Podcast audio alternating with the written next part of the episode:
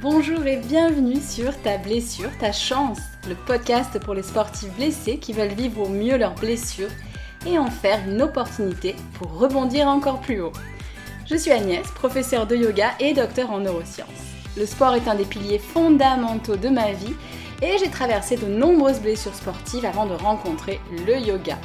Et oui, j'ai la tête dure et il m'a fallu du temps et beaucoup de frustration pour comprendre que la blessure n'était pas une fatalité, mais que non seulement il existait des moyens de mieux vivre cette épreuve, mais également d'en faire un tremplin pour revenir à l'entraînement plus fort et ne plus jamais se reblesser.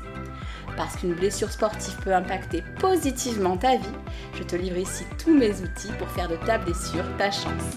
Allez, c'est parti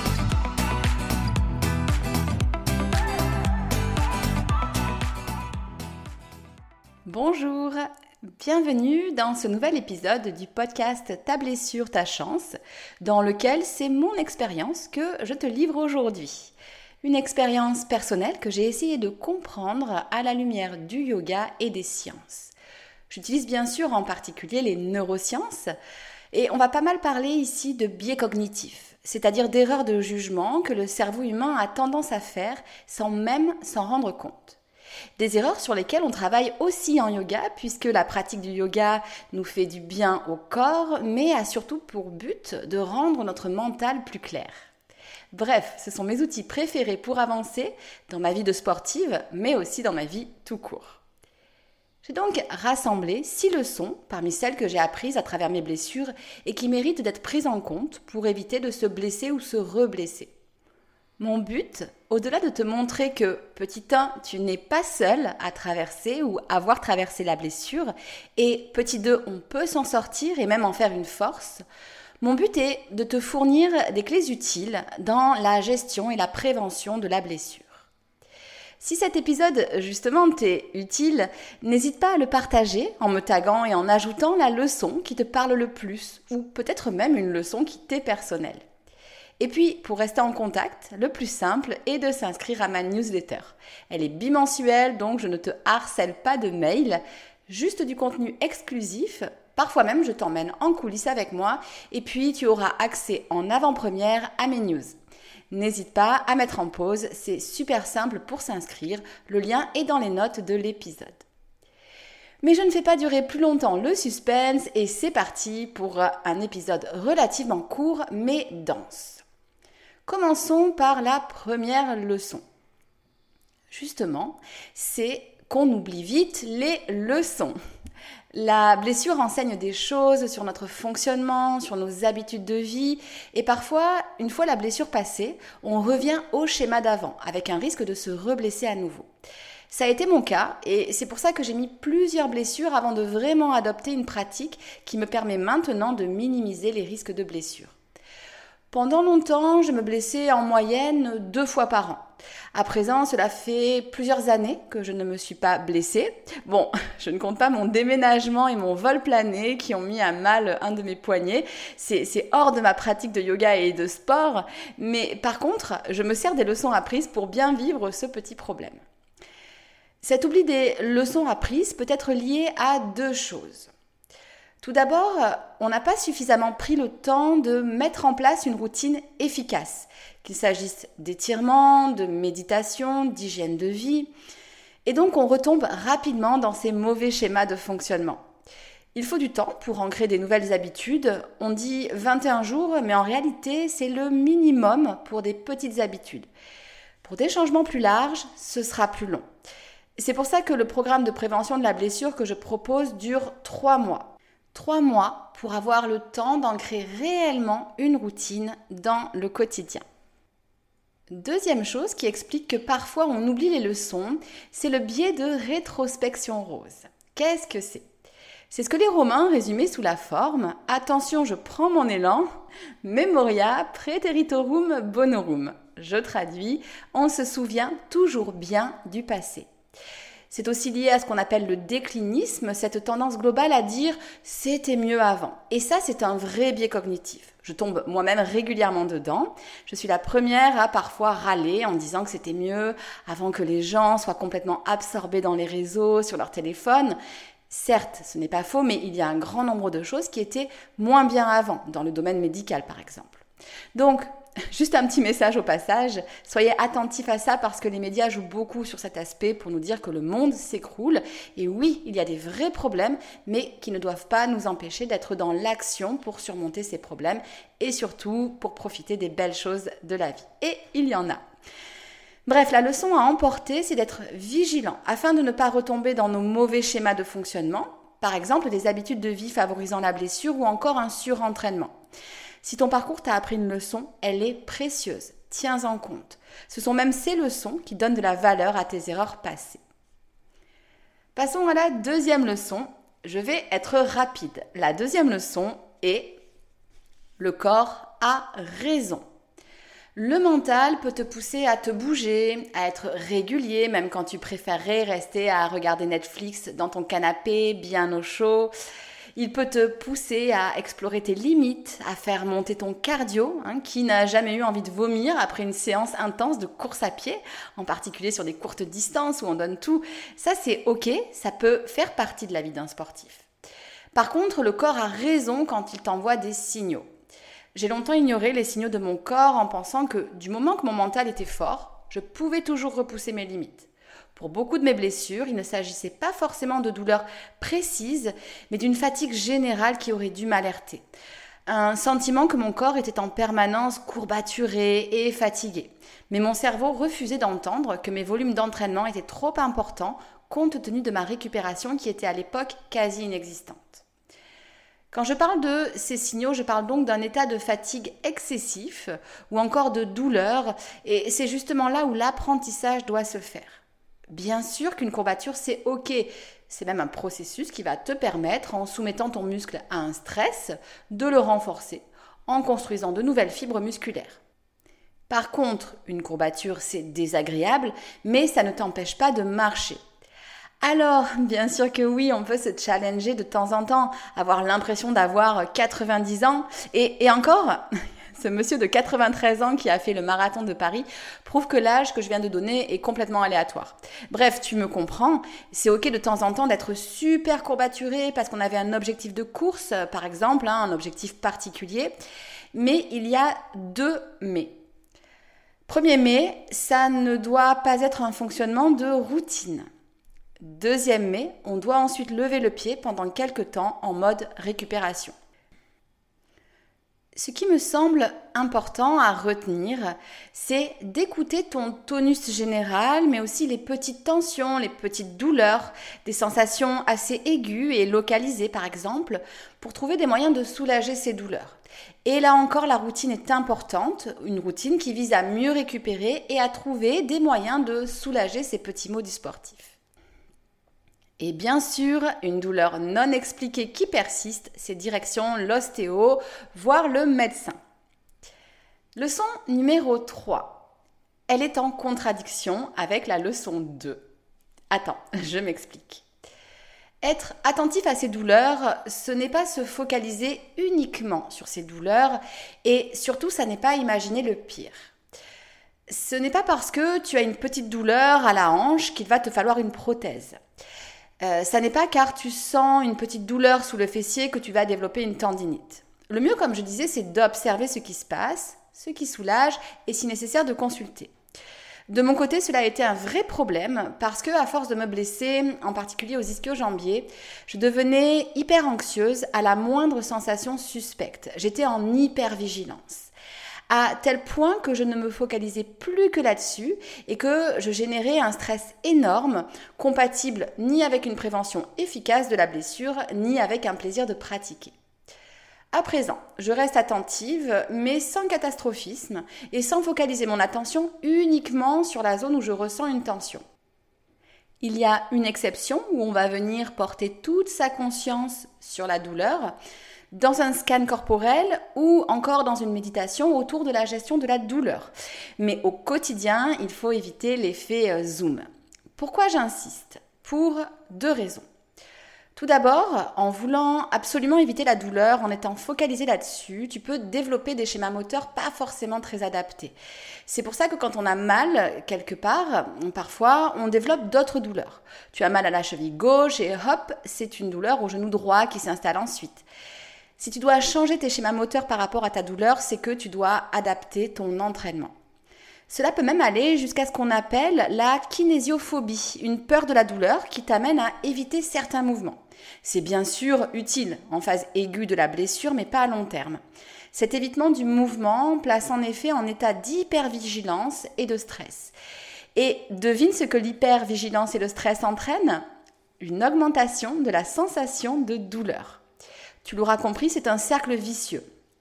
Donc, prendre en compte la douleur, adapter, consulter, c'est fondamental. Mais attention au piège de l'hypervigilance. C'est en particulier une piste pour les douleurs chroniques qui peuvent devenir complètement envahissantes et nous entraîner dans ce cercle vicieux. J'ai mal, je me focalise sur ma douleur et j'ai encore plus mal. La méditation est, tu l'auras peut-être deviné, un outil efficace par rapport à cette problématique d'hypervigilance. Deuxième chose, plus ou moins liée, en te focalisant sur la douleur et en imaginant un scénario catastrophe, tu risques de développer un effet nocebo. Je ne résiste pas à la tentation de te raconter deux petites histoires ici. Je vais te raconter une première histoire. En 1983, le British Stomach Cancer Group a proposé à 411 patients un nouveau traitement de chimiothérapie. Ils ont précisé que des nausées et une perte de cheveux étaient probables. Plus de 30% des patients ont effectivement perdu leurs cheveux et 56% ont rapporté des vomissements. En réalité, ce n'est pas un médicament qu'on leur avait donné, mais ce qu'on appelle un placebo, donc un traitement sans principe actif dedans. Encore plus fort, autre histoire publiée dans un article de 2007. Il s'agit d'un homme de 26 ans qu'on appellera Raoul. Raoul arrive aux urgences en chute sévère de tension, en sueur, pris de tremblements incontrôlables. Raoul explique que suite à une dispute avec sa petite amie, il a gobé 29 comprimés d'antidépresseurs. Ce sont des médicaments qui lui ont été donnés dans le cadre d'une étude clinique sur les antidépresseurs justement. Malgré l'injection de 6 litres de solution saline, l'état de Raoul reste préoccupant. Vous avez peur, hein? Que va-t-il arriver à Raoul? Eh bien, les médecins, en se renseignant sur le protocole de l'étude à laquelle Raoul participait, ont découvert que Raoul faisait partie du groupe placebo. Donc, que les cachets qu'il avait ingérés ne contenaient aucune substance active. Raoul a fait une overdose de placebo. Raoul n'est pas fou, il a juste été victime de l'effet nocebo. Rassurez-vous, tout finit bien. En un quart d'heure, Raoul se sent mieux et repart chez lui, sain et sauf. Alors, avec ou sans sa petite amie, l'histoire ne le dit pas par contre. En résumé, anticiper un effet négatif peut déclencher cet effet négatif. C'est ce que démontre un grand nombre d'études scientifiques et on appelle cela l'effet nocebo. Donc la leçon à en tirer, c'est pas de catastrophisme inutile. Et deuxième chose importante, Choisissez un médecin rassurant. C'est très important. Si votre kiné ne vous rassure pas, changez. S'il vous plombe le moral, changez. On sait à quel point, j'en ai déjà parlé, le moral est important pour guérir vite et bien et également hein, pour éviter cet effet nocebo. Passons à présent à la leçon numéro 4. Ce n'est pas un scoop, mais une piqûre de rappel s'impose. La blessure est multifactorielle. Je ne me suis jamais blessée uniquement à cause d'un seul et unique paramètre. À chaque fois que je me suis blessée, plusieurs choses n'étaient pas optimales dans ma vie. J'en ai déjà parlé, mais l'équation qui a provoqué mes premières blessures était stress professionnel plus fiesta plus gros volume d'entraînement. Donc, j'en reviens aux bases. Je sais que vous savez, mais laissez-moi vous convaincre davantage. Si je ne dors pas 11 à 12 heures par jour, ce n'est pas bien. Si je n'ai pas autant de temps de sommeil, alors je me blesse. Ce n'est pas moi qui le dis, c'est Roger Federer. Et ce n'est pas le seul, c'est le cas d'un grand nombre de sportifs de haut niveau qui dorment beaucoup. Et si on n'est pas sportif de haut niveau, Bien sûr, c'est difficile de dormir autant et ce n'est pas d'ailleurs souhaitable, mais il faut garder en tête que la quantité de sommeil et sa qualité sont un levier important pour une pratique sportive saine et pérenne. Voilà les chiffres. Un sportif dormant 5 heures par nuit a 4,5 fois plus de chances de se blesser qu'un sportif dormant 7 heures par nuit. Hormis cas particulier, 7 heures, ça reste un temps de sommeil raisonnable, même avec une vie active, il me semble. Un sportif dormant moins de 8 heures par nuit a 1,7 fois plus de chances de se blesser qu'un sportif dormant 9 heures par nuit. Bien évidemment, tout le monde ne peut pas dormir 9 heures par nuit, mais le chiffre à retenir, c'est au moins 7 heures. Et si on ne peut pas dormir 7 heures, alors on doit en tenir compte dans son entraînement. Bien sûr, tu sais à présent que je vais également te dire de boire. Boire de l'eau. Notre corps a besoin d'eau pour fonctionner. Je t'évite ici le cours de biologie, mais par contre, je vais citer ma maman. je me permets de le faire euh, car elle est à la retraite maintenant, mais elle était cardiologue, donc dans le corps médical. Elle me disait, je m'en souviens bien, il faut boire car tes reins sont un organe qui a besoin de travailler pour être en forme. Et si tu n'es pas convaincu, voici encore un chiffre. Une déshydratation de 1% conduit à une baisse de 10% des performances. C'est difficile de donner un chiffre, on dit 1,5 litre minimum. Ça, c'est vraiment si tu ne transpires pas et que tu n'as pas tendance à faire des tendinites.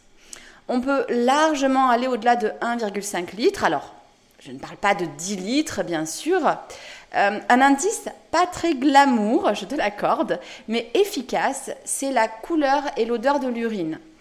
Si quand tu fais pipi, ton urine est bien jaune et sent relativement fort, c'est qu'il faut boire. Bien sûr, je ne parle pas de pathologie rénale particulière. Hein. Dans ce cas, on respecte le suivi médical, bien sûr. Pour terminer dans les facteurs de blessure, je ne peux pas ne pas parler du stress. Chez moi, c'est flagrant. Les périodes de stress ont été associées longtemps à des périodes de blessure parce que je n'en tenais pas compte dans mes entraînements. Cela passe souvent par les effets du stress sur l'attention, alors euh, l'attention avec un L apostrophe. On est moins focus sur sa pratique, on n'est pas du tout dans la pleine conscience pour le coup. Euh, et également, ça joue sur les tensions musculaires qui peuvent évoluer en déséquilibre et en blessure.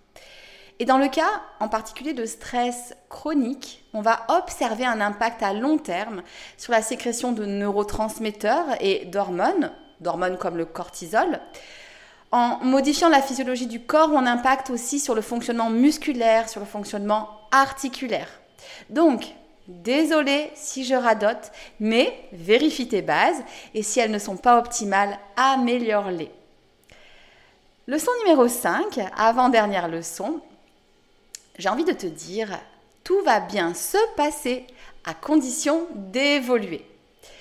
Donc, je l'ai déjà dit, pas de catastrophisme, on évite l'effet nocebo, mais par contre, on tient compte des signaux et on adapte. Albert Einstein disait La folie, c'est de faire toujours la même chose et de s'attendre à un résultat différent. J'adore cette citation. Quand ça ne va pas, on modifie. Et je disais bien sûr, on n'oublie pas les leçons. Ici, j'ai envie de vous parler de cette notion de modification et d'évolution, parce que là encore, le cerveau sous-évalue notre capacité d'évolution. C'est ce qu'on appelle l'illusion de fin d'histoire. Est-ce que tu penses que tu as plus évolué ces dernières années que ce que tu évolueras les prochaines années? Beaucoup de gens vont répondre qu'ils pensent que leur évolution est globalement terminée. Oui, ils ont parfois beaucoup changé, mais voilà, ils sont à présent à un stade où l'évolution sera minime. Je suis la première à avoir cette illusion de fin d'histoire, d'autant plus que beaucoup de choses ont changé dans ma vie ces dernières années. Mais c'est une illusion. Nous avons la capacité de continuer à changer. L'illusion de fin d'histoire consiste à penser qu'on changera moins à l'avenir que dans le passé. Et c'est un biais cognitif classique. Pourquoi je te dis ça? Pour justement te motiver à tester des choses, à te mettre en action pour une pratique sportive qui va évoluer afin de minimiser le risque de blessure. Ça peut être des modifications d'entraînement, le test de nouveaux sports pour un entraînement croisé, le test de routine qui te font du bien. Dans sa dernière publicité, Decathlon joue sur cet aspect d'exploration des sports. Euh, alors c'est normal, hein, le but est bien sûr de vendre leur matériel, mais ils ont une approche assez originale puisqu'ils insistent sur le fait que ce n'est pas parce qu'on fait un sport depuis toujours qu'on n'a pas le droit de changer. Ça m'a vraiment interpellée par rapport à cette approche un peu à contre-courant de ce qu'on voit habituellement et surtout ça m'a fait penser à cette illusion de fin d'histoire. Mais je trouve que sur le fond, euh, l'idée est intéressante. En bref, ne sous-évalue pas ta capacité à changer. Ça peut même faire un peu peur, mais c'est passionnant. Par exemple, ce n'est pas parce que tu n'as jamais médité que dans trois mois, tu ne méditeras toujours pas. Sixième et dernière leçon, une de mes préférées car elle est libératrice. Le monde ne tourne pas autour de moi. J'adore cette pensée. Lorsque je me suis blessée, notamment à répétition, je ressentais bien sûr de la frustration, de la tristesse, une perte d'identité, mais aussi de la honte de la blessure. Je me sentais nulle, inutile, moins bien que les autres, et j'avais l'impression que les gens ne voyaient que ça. Eh bien encore une fois, c'est une illusion de notre cerveau qu'on appelle l'effet projecteur. Ce qui est marrant, c'est que je connaissais cet effet en lien avec le yoga, qui nous apprend à prendre du recul sur notre place, et je l'avais baptisé effet projecteur, et en me renseignant au gré de mes lectures, je me suis aperçue que c'était un nom officiel d'un biais cognitif officiel. Il provient en fait de plusieurs phénomènes psychologiques. C'est un biais qui consiste à croire qu'on est plus remarqué que ce qu'on l'est réellement. On est le centre de notre monde, puisque c'est à partir de nous-mêmes que nous interagissons avec le monde, mais on n'est pas le centre du monde des autres. Je trouve ça hyper libérateur. Dans le cas de blessures, les émotions sont déjà parfois difficiles à gérer. Alors ne nous encombrons pas des choses négatives que pourraient penser les autres. Ils ne pensent pas tant de choses que ça à notre sujet en réalité. De même, imaginons, tu avais établi un protocole d'entraînement ambitieux. Tu te dis, malgré des signaux qui montrent qu'il faut lever le pied, que tu ne peux pas alléger ton entraînement parce que les autres vont te trouver nul. En fait, les autres ne te trouvent pas ceci ou cela. Ils sont dans leur entraînement et t'accorderont peut-être une pensée, bien sûr, mais ils ne resteront pas focalisés sur ton entraînement. Si tu as l'habitude d'être en tête de peloton, personne ne passera sa journée à se moquer de toi si aujourd'hui tu lèves le pied. Alors bien sûr, c'est un peu différent dans le cas de sportifs professionnels sur lesquels les projecteurs sont vraiment rivés. Et d'ailleurs, c'est quelque chose qu'ils apprennent bien sûr à gérer à l'aide d'un travail du mental qui passe par exemple par la méditation, par la respiration, etc. Voilà, je ne prends pas plus de ton précieux temps, juste si tu le veux, un petit résumé à emporter avec toi. Première leçon, garde les leçons en tête. Mets en place les choses qui te font du bien à long terme. Deuxième leçon, le corps a raison. Apprends à l'écouter. Mais leçon 3, attention à l'effet nocebo. Pas la peine d'imaginer le pire. Consulte si nécessaire et de préférence un médecin bienveillant. Leçon 4, la blessure est multifactorielle. Je t'embête avec ça, je radote, mais c'est fondamental. Prends soin de ton hygiène de vie. Parfois, tu sais, mais tu ne fais pas. Alors fais-le. Leçon 5. Tout va bien se passer à condition d'en tirer des leçons. Tu vas encore évoluer même si tu crois le contraire. Alors, est-ce qu'on prend le pari? Sixième leçon, le monde ne tourne pas autour de toi, ni de moi. Attention à l'effet projecteur. Adapte ton entraînement si besoin sans te soucier de ce que pensent les autres. Il ne pense pas tant de choses que ça à ton sujet, du moins pas tant de choses négatives. Je te remercie de m'avoir écouté et on se retrouve rapidement dans un prochain épisode et peut-être dans ma newsletter. Prends soin de toi. Ciao ciao